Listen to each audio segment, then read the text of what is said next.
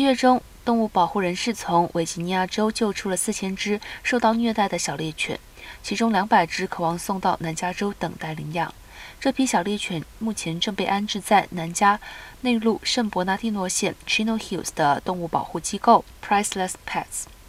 Priceless Pets 表示，这些小猎犬将会安装晶片、注射疫苗，做完绝育手术后再开放一般民众领养。